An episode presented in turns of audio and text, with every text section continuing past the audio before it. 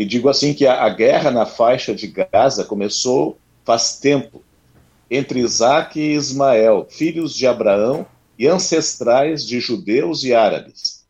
Desde esse tempo bíblico, são quatro mil anos de brigas por disputa de terras, conflitos que ecoam em todos os lugares nas desavenças familiares por heranças, onde cada qual luta por seus direitos.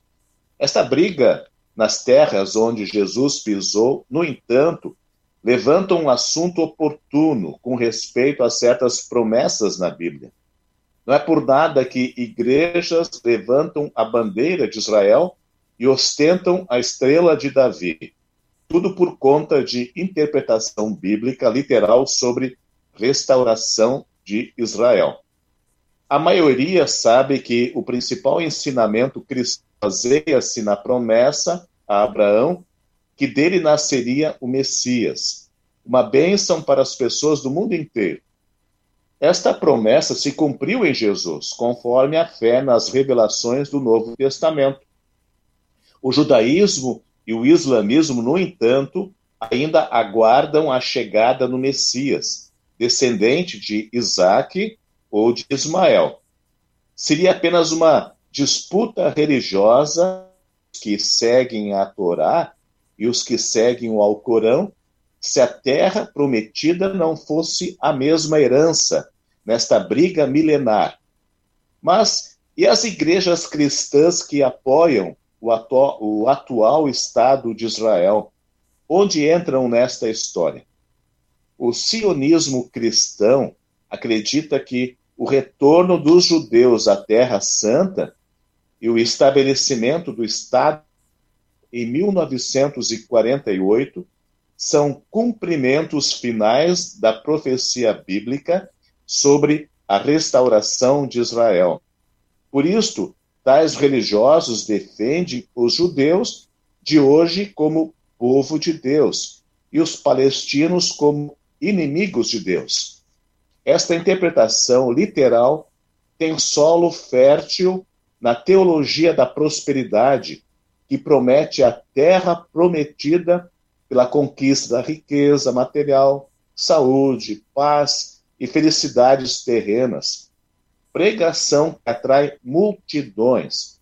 E por isso também a invasão destas igrejas no campo da política partidária, convencendo seus seguidores que elas são representantes de Deus e os opositores são seguidores do diabo.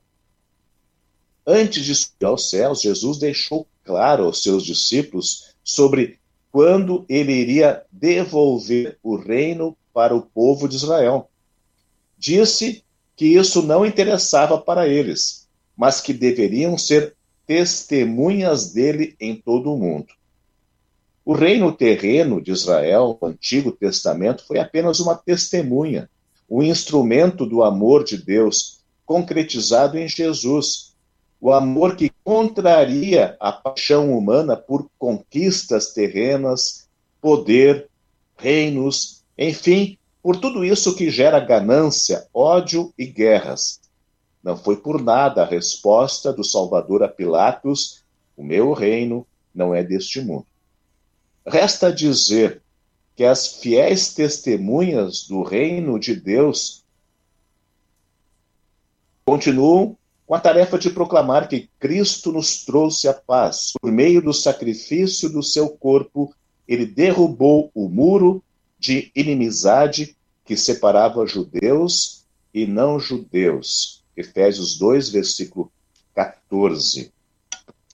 Então, Luana e ouvintes, é assim que eu encerro esse meu artigo dizendo que, de fato, aquilo que acontece hoje na faixa de Gaza, esta briga que tem quase 4 mil anos, né, e que está lá na Bíblia registrado, na verdade, isso é bem o que acontece em nosso mundo hoje, né, mas que existe solução, e a solução nós sabemos, né, não está né, em dividir terras ou cada um buscar a sua, seus direitos, mas buscar aquilo que Cristo trouxe, né? a, a, a paz que somente Ele pode dar.